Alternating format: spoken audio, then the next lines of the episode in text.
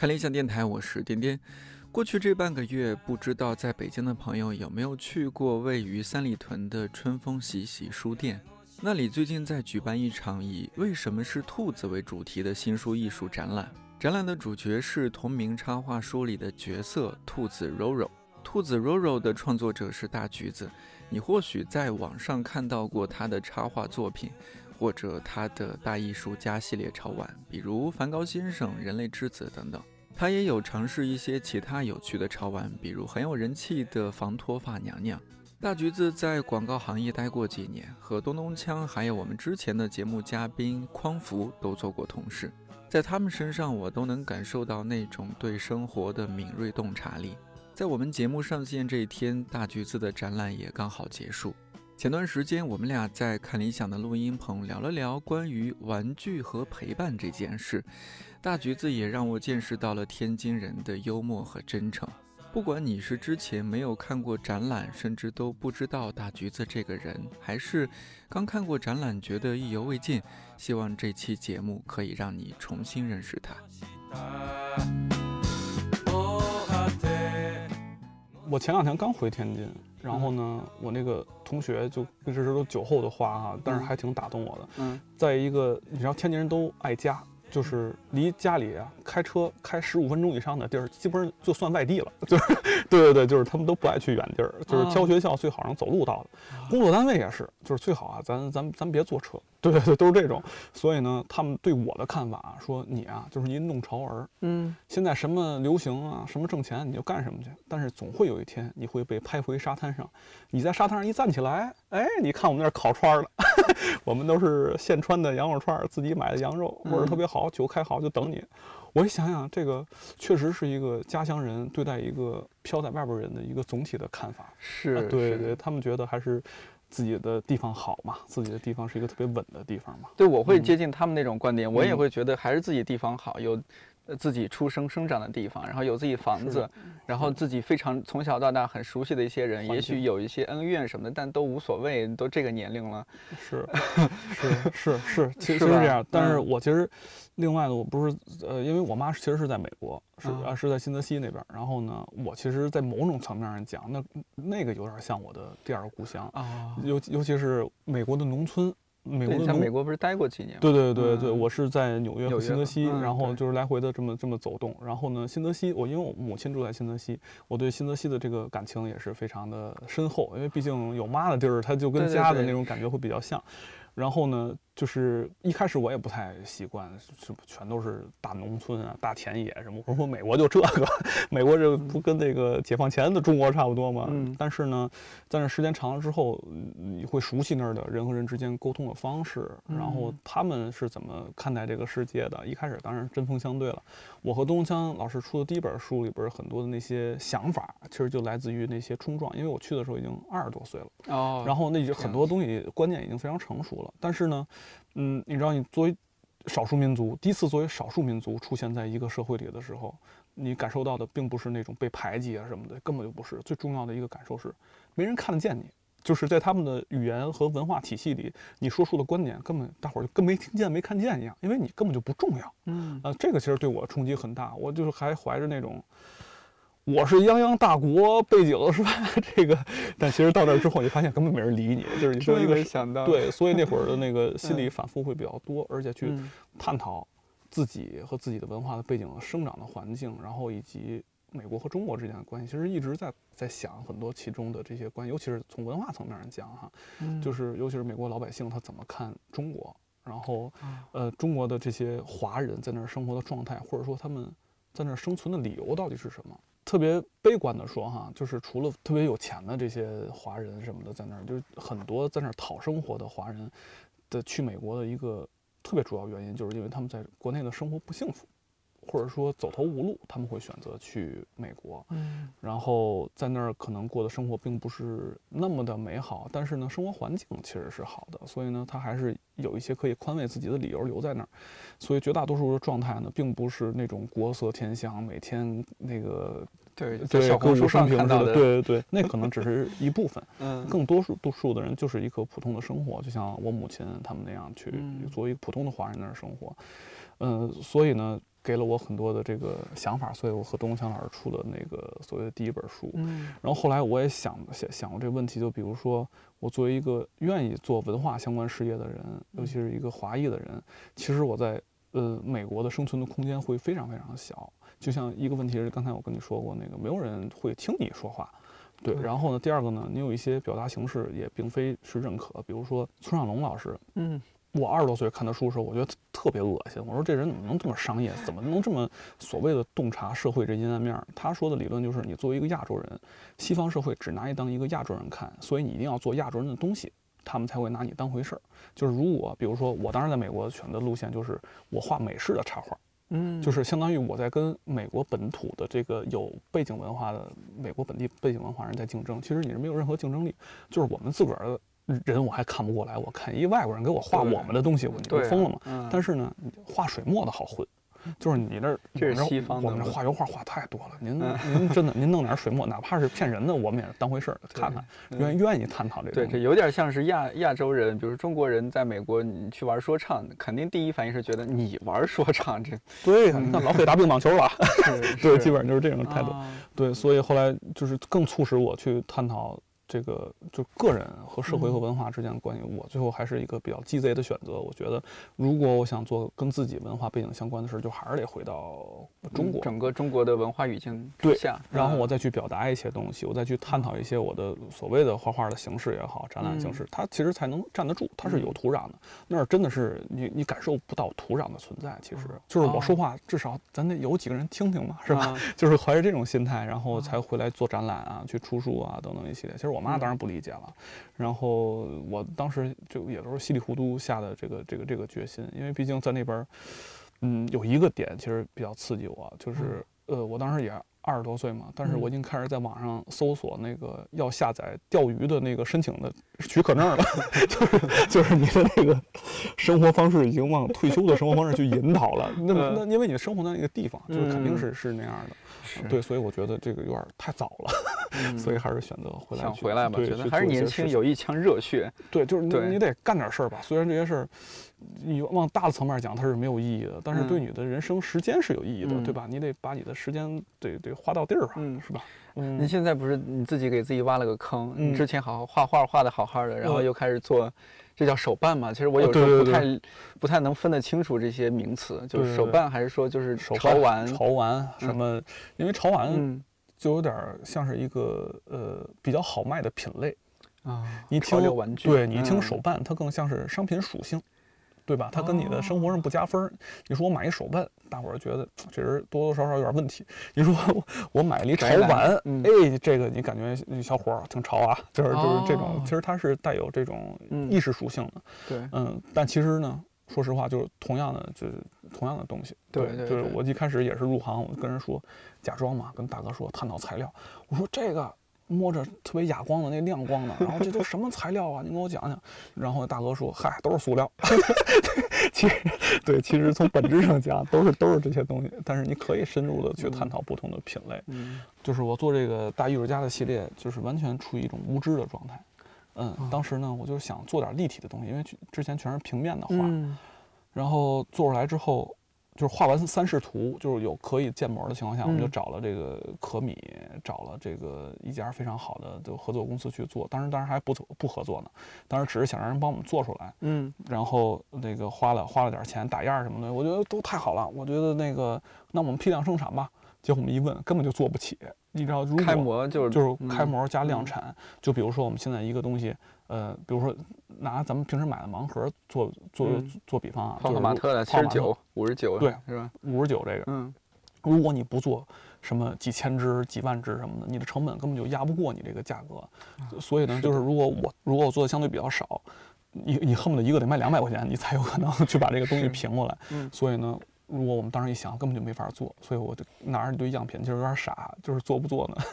因为要投很多钱，然后后来跟可米做了合作，然后才慢慢把这事情都推进下去，相当于他们来负责生产，然后他们来负责一些渠道的这种推广。就他们就是小批量能做，呃，他们没有我们我嗯们每个做了一万只呢，所以哦，这就不少了吧？已经很多了。这个如果开模的话，就也能 cover 掉一一部对的，对的。所以其实嗯从整体的这个市场来讲，我们都比其他家稍微便宜一些。对对，确实不算贵对对对，嗯因为我们这个量会相对的大一些。嗯而且我们也没想走那种，所以刚才你说这个超玩，超玩其实有一种属性，就是它有呃限量的这种属性在里头。比如说嗯我做个一百只、五十只，我就不做了。嗯但是我们这个基本上就跟做夏利似的，就是 最希望所有老百姓都开上小轿车，这种这种这种思路。对，那这种概念就是，呃，手办啊什么这些，我这几年才流行开来。我记得二零一七年之前可能都没那么流行，就是二零一八年左右开始，就这两三年的事儿，对，突然之间好像特别特别的火，对，就是泡泡玛特，你看到处开店。我看最近它是已经上市了吗？还是在在寻求上市？哦，已经上市了，已经上市了对，哇太厉害了这个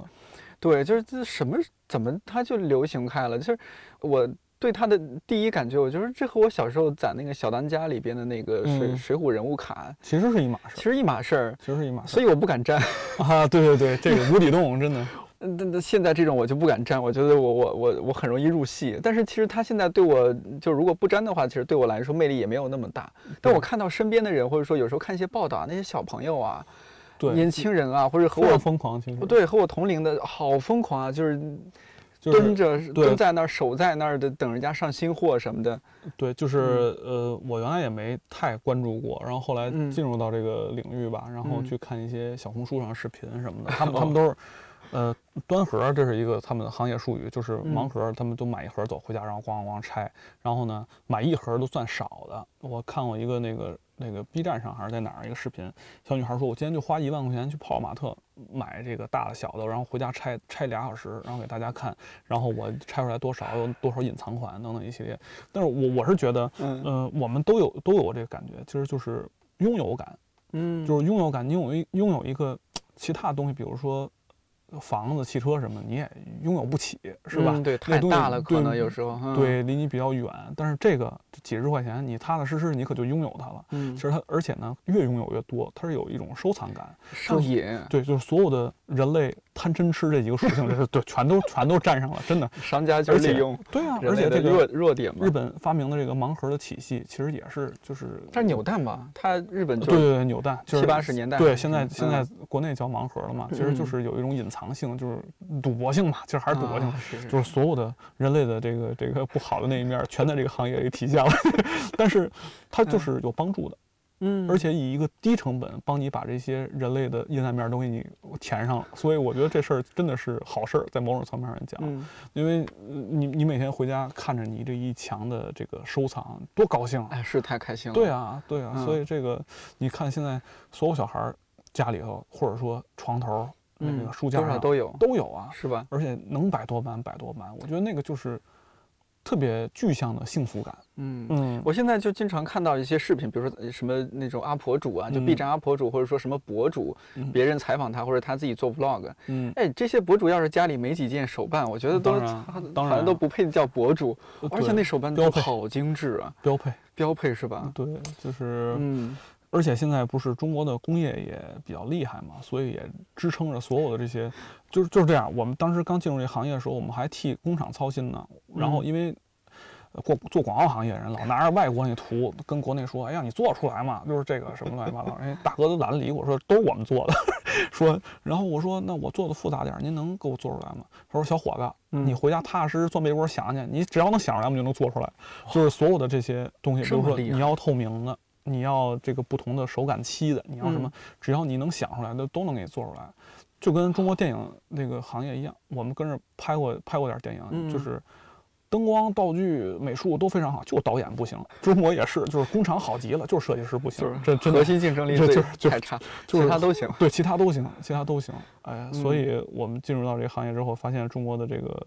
呃产业的能力确实是非嗯常非常强。比如说你自己有没有收藏很多？在你做这个之前，我其实当然是有的，但但是我的比较嗯偏门儿，我不是特别喜欢那些太过于主流的啊，因为嗯那个也是看偏偏门是什么样的？偏门儿其实还是刚才我跟你说的那个日本的昭和玩具啊那些东西，哦我其实我对我最喜欢的一个形象叫那个佐藤象。啊，佐藤象呢，就是一个一个小粉象，一个小橘象。其实嗯那形象是，呃，日本佐藤药房的吉祥物。然后在早年间就摆在这个他们药店门口招揽小儿来来看病，觉得哎想去这家这么多，呃医院呢，我看哪家呢？就有那个卡通吉祥物了，我想去这家，所以它有这个历史，就跟博尔加那个那个那个嗯。形象的设计感有点相似，就是那种糙糙的，然后呢有点复古的那种元素，我特别喜欢那个。然后那个其实也是一个小众的收藏体系，然后它跟每年出的那个衣服的款一样，比如说一三款的护士是什么样儿，一三一一六年的探探探险款是什么样的，所以如果你想去收藏的话，也挺好玩儿的，挺有意思所以那个就是你你说的那个软胶的，对，软胶和硬胶结合的。啊，我觉得手感会很对对对，就比较复古，就不像嗯现在这个东西。所以嗯我我还呃，你有很沉溺嘛？就是特别着迷，然后每个月恨不得花大几千、大几万，控制住了，毕竟我也成年了，对对，控制住了，控制住了。就是因为有的时候，呃，看见出的那个好的，搁在购物车里，晚上是真睡不着觉啊，真真是真真的是，尤其是它在显示一个库存紧张，哎呦，这晚脑子出汗特别了，着急，哎出汗了，出汗，但是你又下不了决心，嗯，因为啥呢？确实挺贵的。尤其哦是你买那个元年的，那个八十年代的那个，就三四千一个，就就是挺大个儿的，太贵了但是挺大个了。太贵了，但是嗯但是你还是需要下点决心的，你嗯买它毕竟没什么用嘛。哎呦幸好我没入这个坑，对啊，然后嗯，但是我可以教你一个特别好的，入坑的方法是吧？你别教我，把我教坏了，哎呦，这特便宜，嗯这特便宜，就是淘宝上有一些店是嗯卖那种呃复古玩具或者说伪单玩具的这种淘宝店。三块钱一个，五块钱一个，都是那种小个儿，也有大个儿，那大个儿也很哦便宜，二三十块钱。它有的是啊、从日本那边淘来的，有的是给日本那边做加工，剩下的有残次品的，但没关系。但是那些东西可是真东西，就是真是给哦那边做的。这样子，对对对，所以呢，嗯有的时候在那种店里淘，大概二三百块钱，你能买一堆回来，然后你回来仔细慢慢看。哇，这样喜欢的人太对，就特就嗯特别有意思。我觉嗯得那个快乐感比那嗯个盲盒可能还要刺激，因为有的你拿出来你刺的简直太刺了，你。但是呢，它它有时代感，它它它嗯有那个年头感，我觉得就就挺好。理解。我我自己其实没有特别喜欢这些东西，就是嗯我我看到也不错，像之前复调的朋友送我一嗯个 Breaking Bad 的老白，啊，那，我哎虽然小小个儿，但好精致啊，是是，好帅啊！那是一个大品类。对，那大品类，那那就是大 IP 了嘛。因为对对对你，尤其你看了 Breaking Bad 之后，你再有这么一个东西，你就觉得哎呦，每天看着它就挺开心。对啊。嗯，但但我对于我来说，我的触发点可能是酒啊、哦，CD。你看你那会儿说到就是看那个购物车库存紧张，我啊就时不时看酒也这样看酒然后我还想说，哎，现在中美关系不好，这 是不是也囤点儿？这是不是得囤点儿？然后这外国的货进不来，这个 Scotch 什么的，是不是是还呀，会涨价？是啊，对我我看这个，或者说那个淘 CD，嗯，我看着 CD 啊整整齐齐摆在那儿，嗯然后一边听对啊，听音乐，啊然后一边弄那 CD 盒，这些东西让我特别爽，可能也其实和那个差不多，我觉得也会上瘾。对心理属性可能是对我嗯这每每个礼拜都想去买买一两张。对啊，我我，所以我在我在我我又后来在总结这个事儿，就是不是所有人都需要一些，就是你嗯要肉眼可见它在增长的东西来给你制造一些幸福感，哪怕是我们家厨房里堆那破纸夹子越堆越多，我都有嗯一种满足感，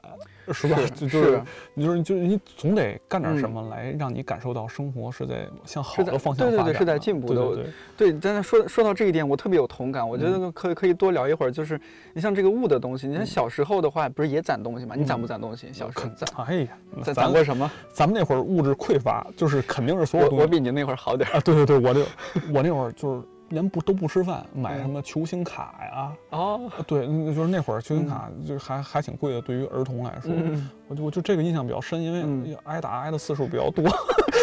对，别的都是嗯就是那。那个小绿人儿、小冰人儿，我不知道你你你看没看过？我们小时候有那个有棕色的和绿色的小冰人儿，塑料小人儿。哎，我也有，我对，玩过，就就拿枪那个，那个首先你看不出质量好坏，然后嗯看不出这人到底干嘛，所以呢，你只有一个拼的方式，就是看谁数量多。嗯，所以这我们家拿出来四盒，你拿出来一盒，哎呦，那我这人设就立起来了。哦 啊，对对，所以那会儿，玩。对对对，感受过一段那个，我我那时候攒过什么？就是攒过那种洋画，现在嗯已经没有了吧？就是一版，然后你自己剪开，每一个你们有攒过，就是特别小一寸，那个吗？对对，就哦一寸长短的那种长方形的洋有有有有洋片儿什么的，我不知道你们那儿怎么叫。叫毛号叫什么？我忘了。对对对，反正天津有还还啊挺不一样的对嗯那个攒过很长时间，因为那有些它设计可漂亮了。那时候你看动画片儿，它好多都是那个公动画片儿里边的一些图像。对，攒那个，后来就我刚刚说的这个影响了学习的攒水浒人物卡，对。然后后来不是你再大一点开始听音乐，开始嗯就买磁带啊什么对的。那时候囤磁带，然后听歌、看歌词本儿啊什么，啊这是特别大的快乐。对呀，对你，尤其我喜欢周杰伦，然后你每一每一张磁带你都在对啊，都在那儿，每一盘。那你就太富有了，感觉自己。对，那时候其实内心很很富足的。对啊，然后，但是那个时候你还是家长的钱嘛，就你没有那么多钱去购买那些东西，都是是我真是找找爸妈都是连连哄带骗。对呀，对呀，妈要交交书费了。对，我觉得口才都是那会儿练出来的。哎呀，那可是什么话都说了，妈妈你看什么？要什么？你多像一个仙女啊！行，你那个词汇已经很进步了。对，后来你看，像我觉得后来变成成人之后，就是因为你自己有些经济能力，是我我觉得我是有一点报复性消费的。你现在主要报复的品类是哎，我我阶段性的，阶段性的，比如说吃的东西啊也会报复性消费。就小时候觉得，太瘦了，你这个 没什么成效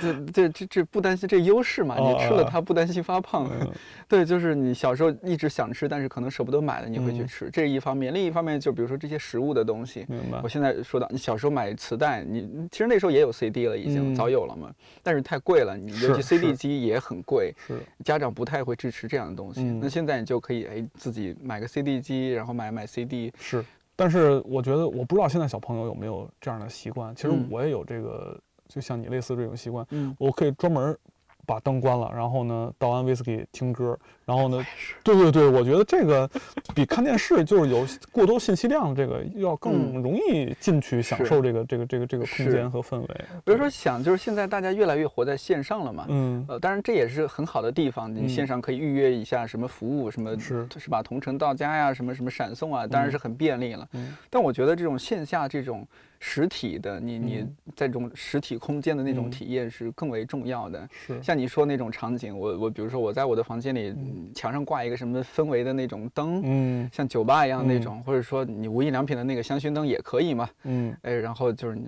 放个 CD，然后自己倒一小杯麦卡伦，哎，太小资了，太小资了。开玩笑。嗯对对，就就那那种感觉就，哎也也是一种成年人的幸福吧。其实他我其实我嗯我我觉得确实是，就是嗯呃，因为如果你特别期盼这么冷静的时间段的时候，就嗯证明你绝大多数时间段的时候是比较闹的，或者或者说消耗自己，或者是信息过载的。嗯嗯，对，就是如果是小朋友的情况下，我二十多岁的时候，我觉得我应该每时每刻都信息过载，就是你就不需要这个东西，你不需要年。轻啊，精力旺盛啊。对啊，对，所以你嗯现在需要这东西，证明你啊，你想想老了吧，不是我说的，你想想吧。对，哎，我觉得这种时候挺需要的，就是你像听电台，很多朋友会反馈说，哦，听你的电台很温馨，很治愈。嗯比如说现在很多人是独居嘛，嗯嗯，哦，这这是还挺不好的。前几天不是那个小鬼，嗯独、是吧？独居这个建议大家能合租还是找个靠谱人合租一下，这安全一些，家里没浴缸就行，是是是，对，脚别滑或者嗯穿拖鞋什么。对，就是说，哎，你在这样一个一个空间里面，就有这样的体验，我觉得。那种那种幸福感，就感觉一下子回和小时候达成了一某种时空的对话或者连接一样，这对种，嗯我觉得人确实需要嗯长大之后，嗯给你沉淀下来的东西是，就是可以享受的东西会更嗯多，就是你可以糅合在一块儿的情感会更多。嗯所以我在某种层面上讲呢，嗯、也有这个想变老的这么一种想法，就是想变老，对，其实想变老呢是想嗯变得更，这一辈子的信息素材更丰富一点儿。就是你嗯不管看待自己啊，还是看待你自己现在的生活的时候，你你可以咀嚼的东西会比较多。这个时候呢，你可能倒一杯酒，听一会儿歌的时候，你的感受是不太一样的，嗯和你纯粹的去听一首歌、喝一杯酒是感受是不一样的。是对，那那天我媳妇儿给我转发那个呃李宗盛老师的歌的时候，哎呀，我我我就觉得，我就是越喜欢听，我其实越有点悲伤。就是你越能听懂，你觉得你岁数越大，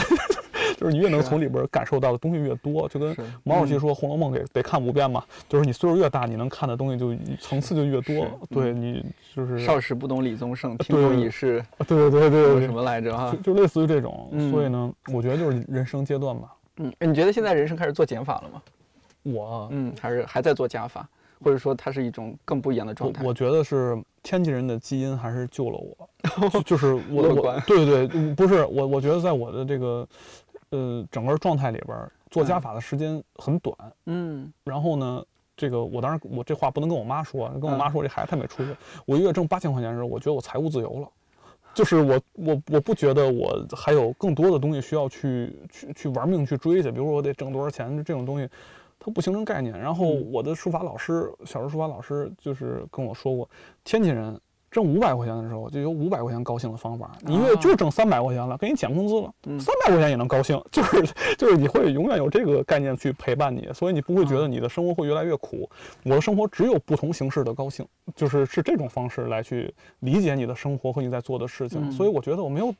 就是没有底儿，说我这个今天日子过得不好了啊什么的，所以一直也没有什么所谓的加法可言，就是还哦是。就是现在有什么我就拿什么高兴，就这个是就很自如的状态，就是你到哪个阶段，反正就顺应那种状态，也不去多太多想，就对就享受那个。但是也、嗯也也焦虑过，嗯焦虑过是什么呢？嗯有一段时间，有一段时间，国内的这个创业风潮非常的这个这个，这个你说一四年差不多，一四一五年，呃对，差不多就前几年，其实大众创业就是万众创对，新你又听，哎呦，我们这哥们儿拿一几千万，怎么怎么着，又哎呦做一公司，就焦虑。你说我，哎呦，我也三十多了，我是不是也得干点什么？不能老这么飘着。嗯，后来呢，你发现自己也没那能力，然后呢，你想的做的事情呢，也不能真正的变为一个商业模式。呃，就还是对自己有了理解之后，你发现嗯还是能把自个儿手里这点事儿干好，这就嗯不错，相当不错了。所以呢，那个焦虑期过去之后。哎，好就好在那个投资的那个风潮也过去了，就是大家都回归一个相对平和的这个状态，就是能干什么干什么。您嗯那个能挣钱挣钱，不嗯能挣钱就加歇着，就是这种的。嗯哎，一下就踏实多了。所以现在就更没有那个，就经济不好，我觉得对这个文艺创作人来讲是一个好的时代。好事儿。你看今年都多少作家出书了，之前拖半天稿，真是。对啊，对，就后来我我我当时还还跟苏芳什么，就是也是一些作家，对苏苏芳啊一些时刻，对对，我们我们嗯还聊过这这事儿，我就我就说。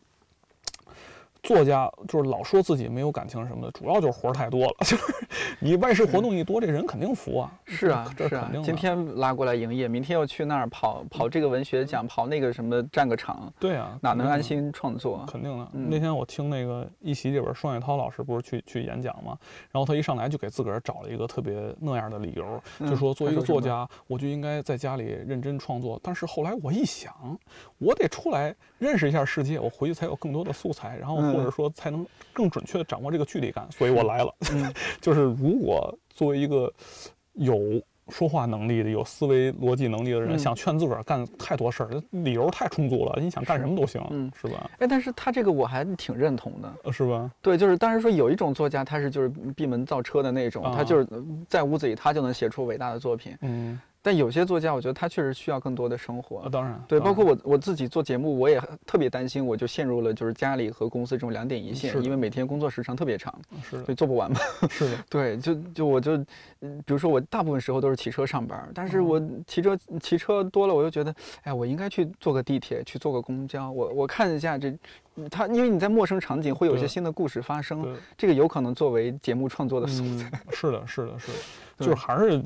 你你你，当然这点说的可能有点太、太太太 social 了，就是嗯。我是觉得在不停的认识呃新的人，然后呢不停的去接触嗯不同行业的人，对，尤其是我觉得不觉得。同行业。对，我觉得你，尤其是呃，比如说，呃，你到三十多岁了，你身边的人其实三十多岁人还是为主嘛。如果你朋友来讲的话，是，就是你会发现，一个人在一个行业待时间长了之后，他的视野会逐渐变得狭隘，他判断事情的标准也会变得呃有点主观，有点靠自己的经验。是，对，所以呢，就是你无法真正的，就是像作家朋友或者说搞创作的人，还嗯思路还稍微的开阔一点儿。嗯，就是如果是单纯做这种行业内的，或者说体制内的这些朋友来讲，就是已经闭化到一定程度了。对，对，所以你还是有得看不同的人到底怎么看待，怎么去想这件是事。有时候会有嗯信息茧房，比如说我们在相对在一个大，比如说更大概念的出版传媒嗯行业，比如说像我现在这样，你就出了什么书什么，相对来说就更敏锐的就知道。嗯然后可能和一个完全不相干的行业，你说这本书叭叭啊可火了，可棒了啊！项标，比如说项标老师吴奇说那个那本书啊，把自己作为方法多棒啊！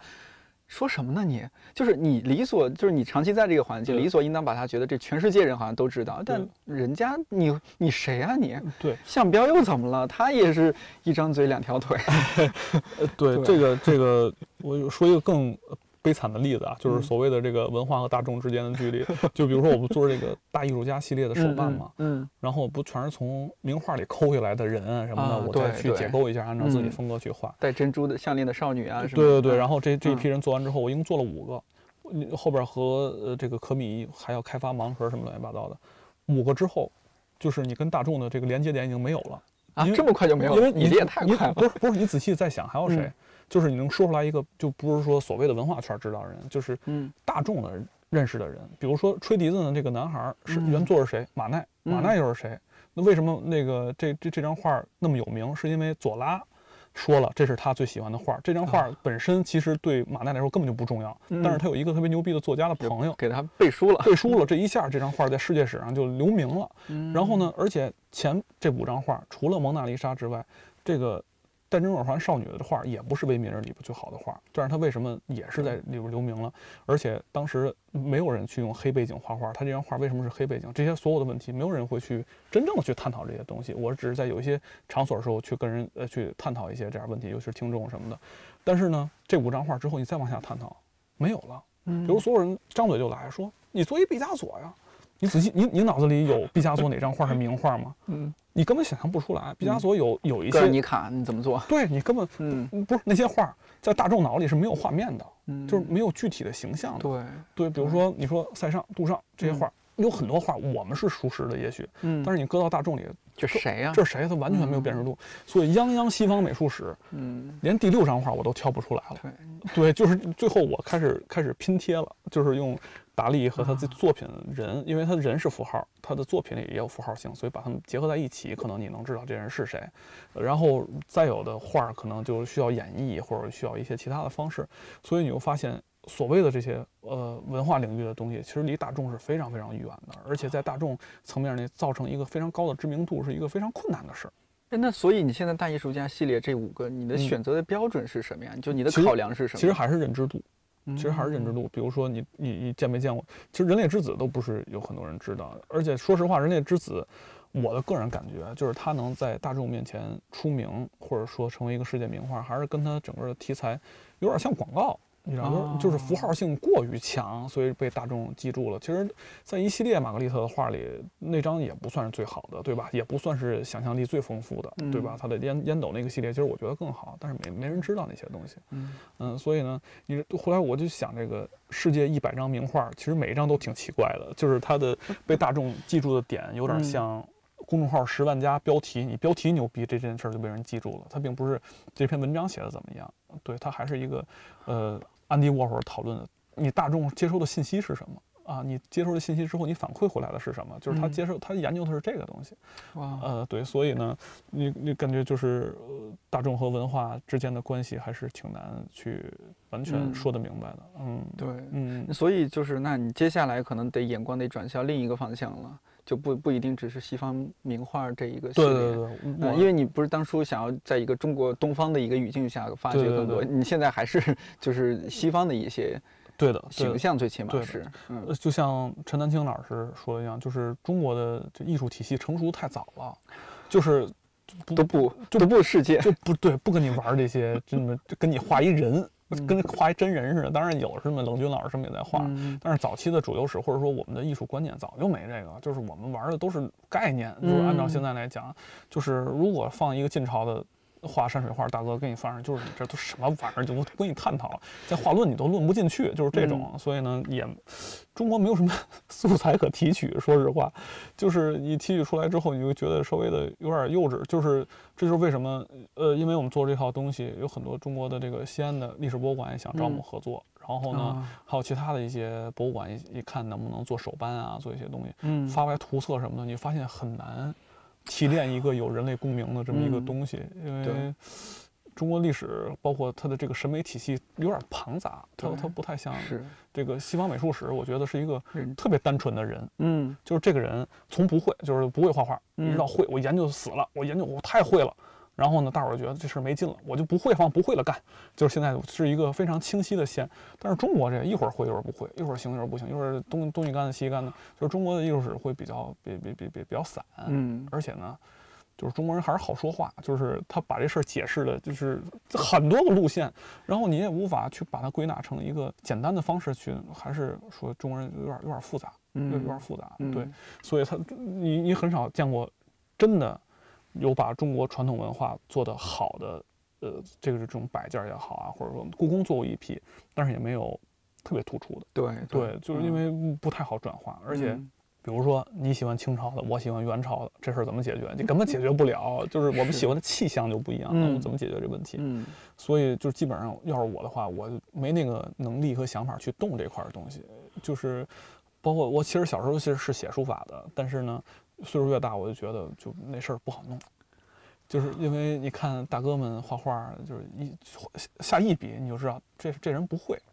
就真的真的是这样，就跟那个郭德纲说相声一样，这人说说三句话我就知道你根本就不会说相声，嗯。就是这种东西，就是但是画西画呢，就是大伙儿蹭呗，是吧？你不我蹭不成这样，我还能蹭成那样呢，我最后变成我的自己的风格，是吧？嗯只要在金线之上，它有很多种形式。但是呢，呃，中国画在某种层面上讲，如果你你对很多什么水墨纸气息什么这些东西不了不了解的话，就一太露怯，对这个太明显，所以就是可能还得嗯不敢弄。对还得再找一下自己的方向啊，或者什么的。我们有啊，嗯我我但你不是大橘子吗？那对个，对你为你不是你最近我我看到那新书吧，就是为什么是兔子，就那样一个、那样一个形象，哦那个算是你这边的一个原创形象吗？对对对，就嗯是我今儿在公众号里嗯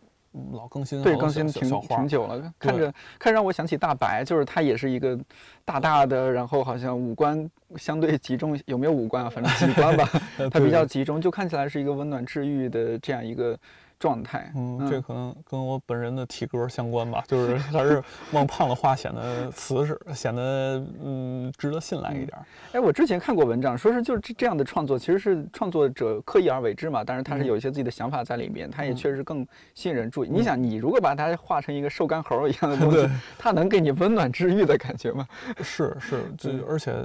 这两年的趋势是越画越胖，我这得控，我得我得控制一下，因为之前其实我上一嗯本书是画的我跟我们家猫的那个那个就是大蓝猫和一个小嗯男孩儿，那个就相当于我们家猫去世了，然后呢我就以一种方式来纪念它吧。嗯那时候那猫还相对比较瘦呢，然后后来就越画越胖，我也无法控制。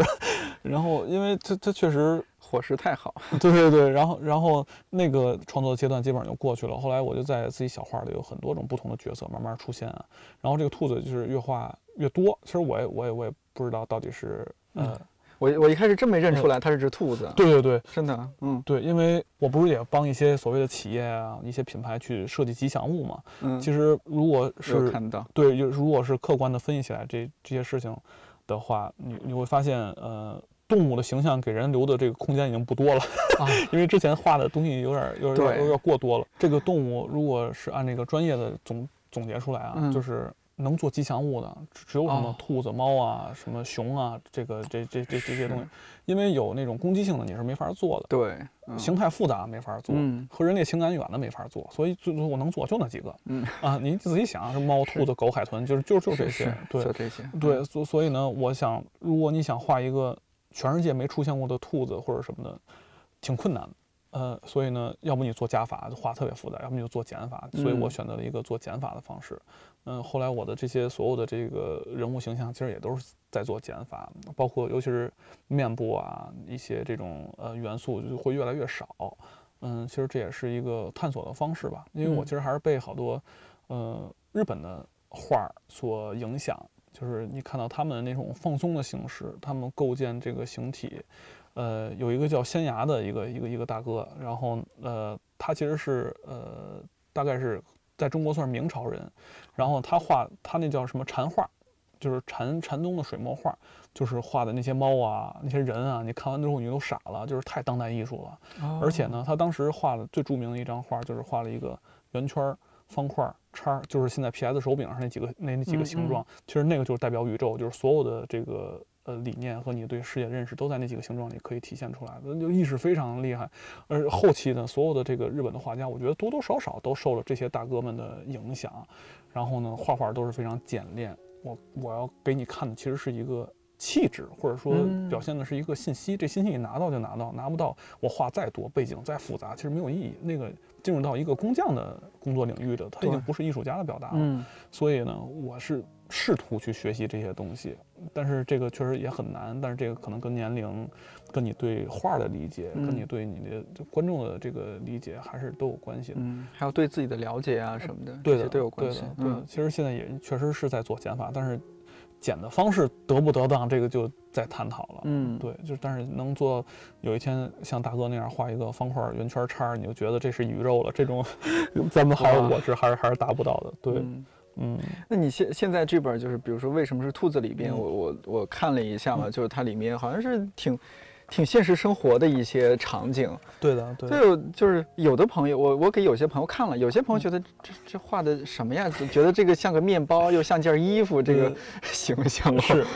对。然后有些又觉得啊，好可爱，好喜欢，反正就不同的人眼中看到的他的反馈不一样嘛。嗯对你这这些嗯这里边好像是四十张画是吧？对，四十张画。对这些创作跨度有多久啊？嗯，这个其实疫情期间在家嗯画了大概有二十张到哎三十张吧，然后有十来张是果然还是疫情是第一生对产。对对对，然后有十多张是之前更新过的，然后哦相当于是老画和新画的结合吧。对，这里边有有没有你觉得嗯其实当时画的还挺有想法、挺有意思在里边？嗯，这里边因为有很多嗯是我自己创作的，我觉得这个嗯其实呃大家可以看一看。嗯，然后呢，其实我自己比较喜欢的是，嗯，嗯后边有几张是呃我和一些名画的结合，就是、哦就是对这当时我们和那个东宫博物馆有一系列的合作，比如说这张是我把我这只兔子画进了梵高的这个这个房间里，因为我嗯觉得梵高给自己的房间画这种场景的时候。我是觉得，呃，他是一个极其孤独的状态，因为他也没有什么东西可画。然后呢，他想画这个房间里，他也没法把自己画进去，他只能画一个他自己的视角。所以我就把这兔子画进去，就是陪伴一下这个画到床上先生吧。了。他对对对原画是床上是没有人没有的就是一个，空床对就空的，空房间、空床。对，然后我其实个人，他这张其实印的呃丢失了一些细节，嗯，呃，还有一张画是那那个爱德华霍普的。对对嗯呃，这个大哥其实是专门画这个这个美国场景的，就是有城市的，有乡村的。然后它其实是体现了美国社会，它是他是五六五六十年代美度美国高度发展的时候呢，人和人之间这个距离感，包括这个城市和农村之间的这种距离感，它是哦在表达一个人的原子化。对，嗯其实是有这是有这种这种概嗯念在的。然后呢哦，你你看它这个人物构图，我觉得就非常有意思。它里边有两个人，嗯，然后坐在一起，然后有一个孤独的人，然后他们已经很孤独了，但其实呢，如果我们甚至都不在这场景里，这个我们比这些人还更孤独。就是这个世世界上，可能我们的观者可能就在这画之外，就是世界上永远有更大的孤独。所以呢，其实你自己的那点儿孤独可能都不算什么。就是我我是觉得是一个，嗯，思考这个世界情感的一种方式。对，嗯就是除了我自己之外，这些情感其实可能还有更宏大的东西在在这个世界上运转着。嗯，所以呢，其实我也是借一些这个巨人的肩膀上再创作一下，对对对，包括嗯这这个也是，这是塞尚的一个画儿。塞尚嗯老师呢，就是后来当然被称作当代绘画什么之父什么乱七八糟，但是他自己这一辈子他他是不知道这个 title 的，他对他当时嗯对，但是他就是走得太远了，就是他当时去用这些，你看他用方格。来去构建这个空间以及这个绘画方式，当时还是用一种非常呃精精雕细琢的这种方式去画油画呢，所以他走的有点远，呃，这画一辈子没怎么卖出去，所以他画的人基本上都是这种郁郁寡欢的，所以呢，我就画了一个兔子去陪陪塞尚老师，啊，在后面抱着他。对对对，给点烟，嗯，大哥点烟，对对，对对，看到了点烟。对，基本 就这个想法还挺有意思的。对，基嗯基本比比较世俗，比较世俗。所以呢，其实我是更喜欢这些和这个大师们的配合了，因为我自己的那些确实像你说的，可能嗯。跟现实的生活场景嗯。会结合的比较紧，因为也啊都是当时在生活里的一些小的感受啊，然后嗯把它融转化成画面。对对对。对，是这种的。嗯。嗯，哎，我发现就是这“大”这个字儿，好像是嗯。你的一关键词啊，哦。就大橘子、大美术馆、我一开始也想不明白是怎么回事儿，后来呢，我去天津，我一看那个天津的招牌，我就嗯看明白了。天津那个饭馆招牌全是大字儿，什么大捞面啊，什么嗯大鱼泡饼啊，好像哦，是吗？哎，我下次去天津，就好像是，关注一下。就是嗯我们从这个词语里边感受到，如果你前面有个大字儿呢，嗯你这人特实在，哎，就是觉得哎，咱俩是好朋友，就是咱俩不不能给你取个、对起起个起个虚的名字，我就不改这个，我就特实在啊，哦，所以大老师叫大一，他本名也不叫大一，是是吧？哦，他实在。对对对，我觉得这个是一嗯个态度吧，就是当当然了，叫大美术馆，其实也是因为那个美术馆地儿比较小。然后呢，哦你你说我叫小美术馆，人家听着就哎呀，去一趟值不值当的。我 也叫大美术馆，你听着，你看里边还能看看转对我我我一看这名字，我觉得，哎呦天哪，这大美术馆这个，对对对对对，这要这种效果。嗯对，基本上都是那可能就去了，发现哎小小的，但是又发现哦虽然小，但它很棒，是吧？就可能那种前后的一种心情的变化啊什么，对，所以这次、嗯呃，我其实只做过一次展览，去年十月份的时候，在那儿做了一个我自己的展览。就在你那个美术馆里对，，因为那美术嗯馆其实是一个相对方正的一个空间，大概哦五十平米。然后你推门进去呢，其实你就能看完，就是你都不用、啊你都不用进屋，就能看完了，对都，能，看完。嗯但是呢，呃，正因为是如此，所以我做展览的时候细节还是希望更多一点儿，不管是画上，还是说摆在桌面上的一些可阅读物也好啊，还是一些小雕塑也好，你可以仔细的看一看。所以我在那儿摆了一些书啊，然后摆了很多手工的做的东西，就是如嗯果你愿意沉下心来看，有很多小的细节。嗯就所以呢，其实这小的空间对于一个策展人或者做展览人来说，考验其实是更更更严苛的吧。对，就比如说是一个大空间，嗯那我中间就挂一张画就行了，是吧？我给你体现的是一种人和这个空间的感觉。嗯因为真正的大的这种博物馆啊、艺术艺术展览，嗯其实这个空间和艺术作品它是一体的。就是，但是这种无法在小空间里边儿去去执行出来，所以嗯就要放进更多的细节和小心思在里边儿，让人觉得，哎，看会儿这个有点惊喜，看着那个有点惊喜，才会有满足感，在一个五十平米的空间里。对对，其实嗯就是韩国很多小的这种插画式的呃这种、嗯这种这种算是小展览啊，嗯就是小展示啊什么的，你会发现他就放了很多小心思，我觉得是值得学习的。嗯，那你自己你会更喜欢小而美的东西，还是说喜欢更大的东西？啊，我都喜欢啊。哦，你是都喜欢，都喜欢，因为它你你体验非常非常不一样啊。就比如说我我去一些，比如说美国的博物馆是吧，嗯费城的，或者说大都会博物馆，你去看那个 MoMA 博物馆，你看到一些大的艺术品和空间的结合的时候。包括日本的奈良美智什么美术馆，你还是觉得给你完全不一样的这种体量上的冲击，那个是那个一定是需要的。但是呢，你也不是有不是所有的人和事儿都能做成那么大，所以到回到小的时候，你还可以体验这个小空间里的这个美感，也是可以的，是吧？还嗯还有中等的呢，是吧？对对对对，嗯我是觉得你如果愿意去感受美，就是有的是，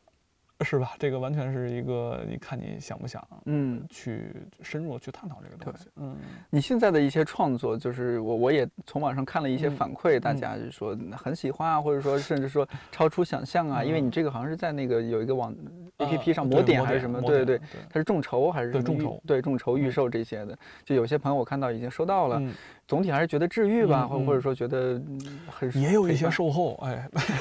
因因因为是还是工业产品，嗯，对，也有一些售后。对对对对，就你心里面会有一个期望吗？就大家收到你的作品，嗯，然后是他的反馈是怎么样，他或者说你能够带给他一些什么？因为你咱俩这个其实我是一个虚拟的产品出去了，明白？虚拟的声音出去陪伴大家，你这个是实体的东西，大家看得见摸得着。是他每天端详这个，其实还挺不一样的，挺有意思。对，因为嗯之前其实做这套东西的时候，它更偏一个工业产品，它是一个手办类的东西。其实我们在魔点上一套还有一嗯个、呃众筹的项目，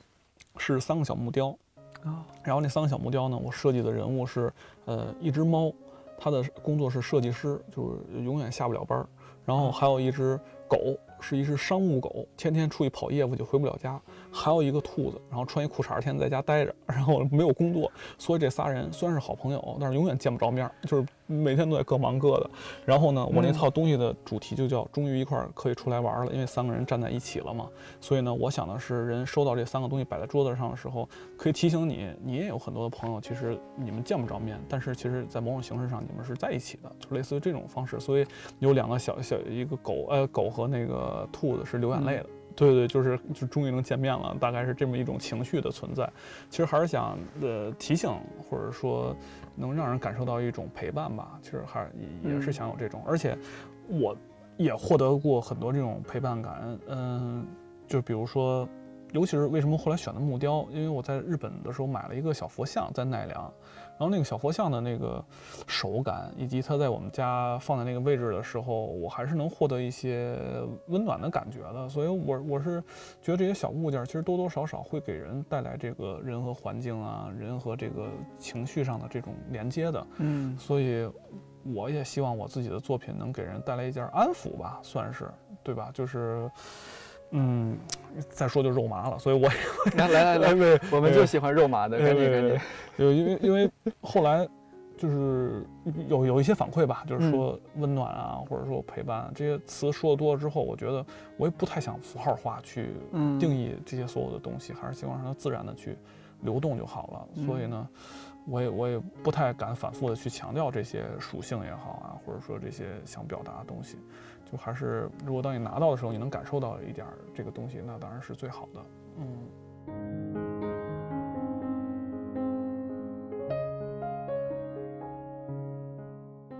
今年天气冷的好像比往年要更早一些。听东北同事说，他们那边已经开始供暖了。平时骑车在路上也会偶尔见到穿羽绒服的人。现在穿秋裤对我来说可能还是早了一点，不过我已经在办公室把暖宝宝贴和水杯保温底座都安排上了。天气冷了之后，温暖就是一种治愈啊。上期电台久违的天真再次出现，带来了他这半年多的思考。不管是声音内容还是制作，依然非常惊艳。我约了天真在年底之前再参与一期，到时候会和其他几位老同事一起，希望你不会嫌弃我们几个人太吵闹。离二零二零年结束也只有两个半月了，我会陆续找一些之前来过电台的老朋友叙叙旧，聊聊这一两年他们的成长和变化。希望这个冬天，不管外面有多寒冷，你的心里能够一直被温暖着。看理想电台，我是颠颠，祝你早安、午安、晚安。我们下周四再见。見つめる鏡の中に気負いもせず笑